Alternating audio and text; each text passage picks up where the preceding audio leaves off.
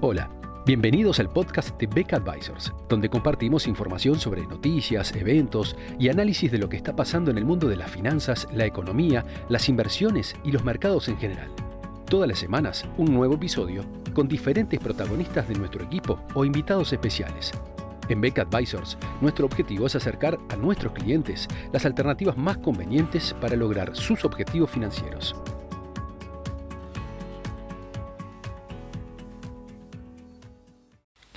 Los últimos datos en materia de inflación en Estados Unidos y la decisión de la Reserva Federal en cuanto a la política monetaria a seguir aplicando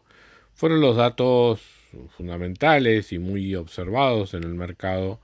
durante la semana del 5 de diciembre. Una semana en la cual, tras cierta volatilidad, el mercado terminó con una caída de algo más del 3%. El dato de inflación había generado una reacción positiva en el mercado con una suba inicial de prácticamente un 2% ante el anuncio de una inflación que en el mes de noviembre se había situado en 0,1%, un dato menor que el esperado que permitía que la inflación en los últimos 12 meses bajara a 7,1%, pero además también con un componente de inflación eh, central o, excluido los rubros más volátiles como energía y alimentos, del 0,2%, también sustancialmente más baja que en meses anteriores, poniendo esta medida de la inflación, que como que repito, excluye los componentes más volátiles, en un 6% en los últimos 12 meses.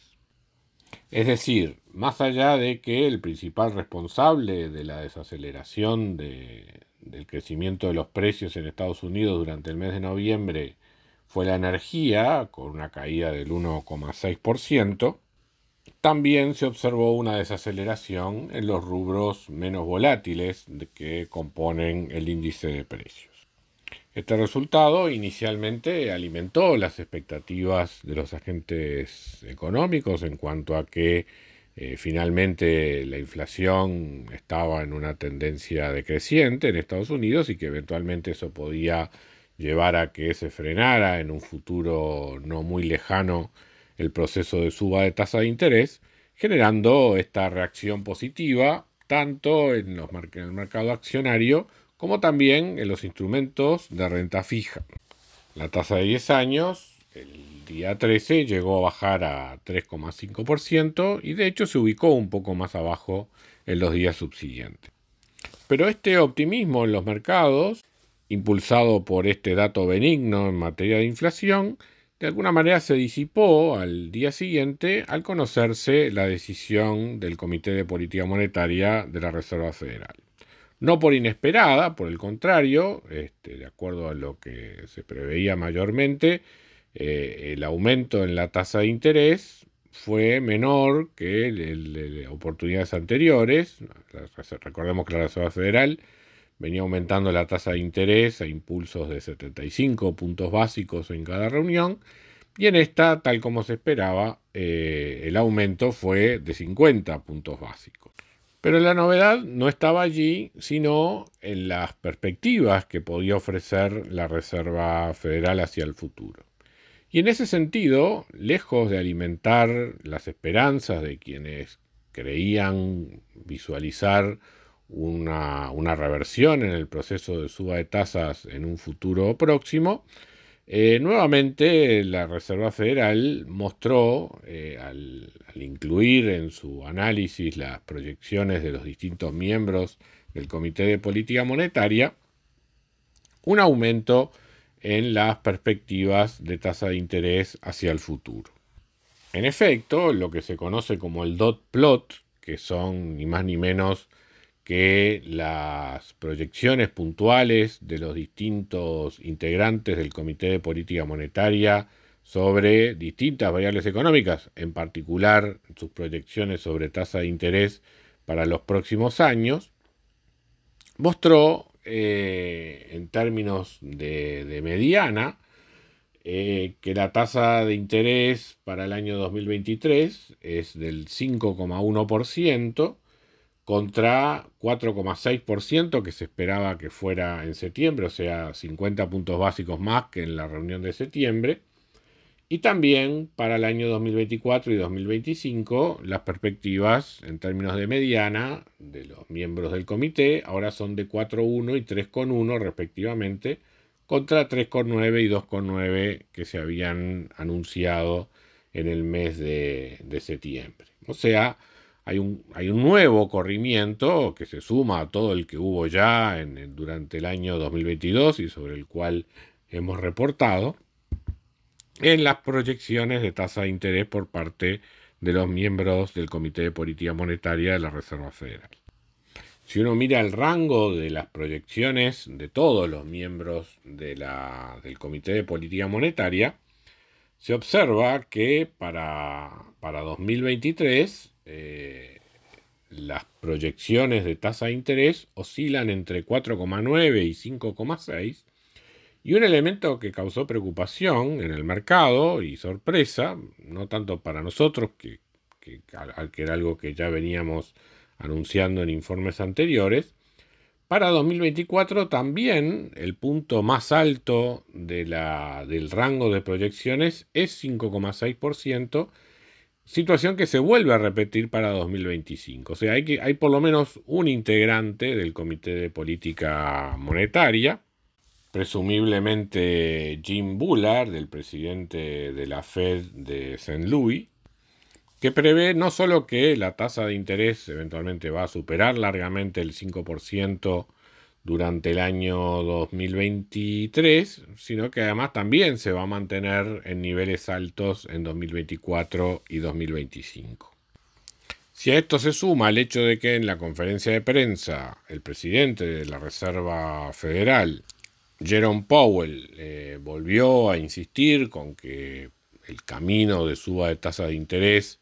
eh, no es un, recorrido que ya esté terminado y, se negó terminantemente a dar cualquier indicación en cuanto a cuál podría ser la, tasa máxima a la que puede llegar la Fed. Eh, siguió insistiendo con que esto es totalmente dato, data dependiente que en, definitiva terminó dejando las dos sensaciones en los agentes económicos en el mercado. Una, que evidentemente hay una revisión al alza en las perspectivas de tasa de interés. Y otra, que la Reserva Federal está haciendo algo que nosotros ya habíamos anticipado en otros informes, que es un proceso de tanteo ¿verdad? Tratando de encontrar cuál es el nivel de tasa de interés apropiado para poner la inflación en una tendencia decreciente. Para quienes han seguido en otros podcasts nuestras proyecciones, esto no debería ser una sorpresa. Nosotros estábamos esperando para el año 2023 una inflación en Estados Unidos muy optimista en torno al 4,5%, quizás un escenario un poco eh, más central o básico sería en torno al 5%, pero eso es posible en la medida que la tasa de interés de corto plazo se vuelva eh, positiva en términos reales, cosa que recién ahora, con estas con, esta nueva curva de tasa de interés de proyecciones eh, que, está anunciando la Fed, empieza a tomar valores ligeramente positivos. Para que la inflación baje y se, se mantenga en una tendencia a la baja en los próximos años, es necesario algo más, por lo menos una tasa de interés real superior al 1%, con lo cual deberíamos seguir viendo en otras en las próximas reuniones de la Fed nuevas revisiones al alza en estas proyecciones de tasas hasta eventualmente llegar al entorno del 6, 6,5% como tasa terminal mínima, este, a nuestro entender, para que la inflación pueda verse controlada y esto siempre y cuando los shocks de oferta sigan ayudando a una reducción en la tasa de inflación. Como conclusión, entonces, eh, queremos advertir a, quienes nos siguen habitualmente en, estos informes eh, que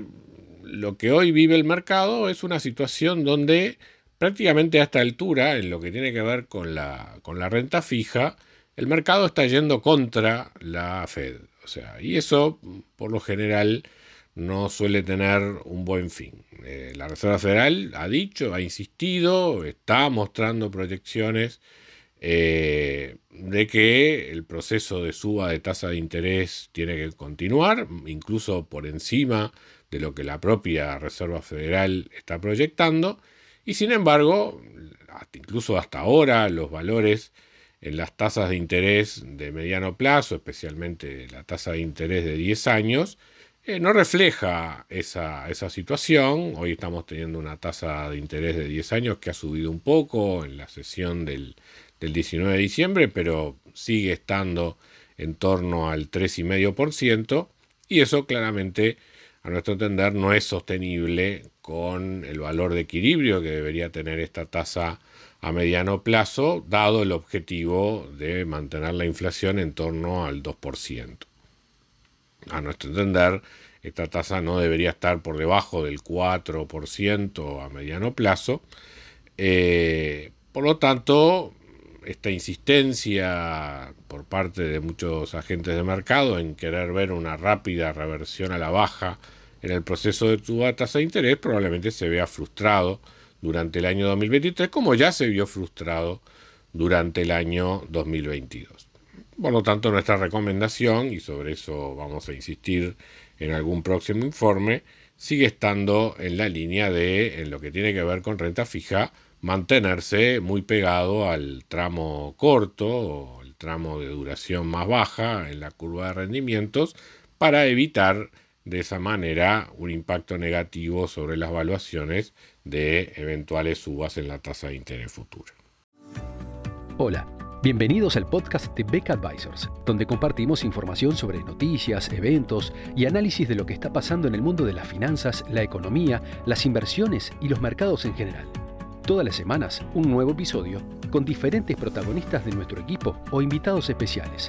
En Beck Advisors, nuestro objetivo es acercar a nuestros clientes las alternativas más convenientes para lograr sus objetivos financieros.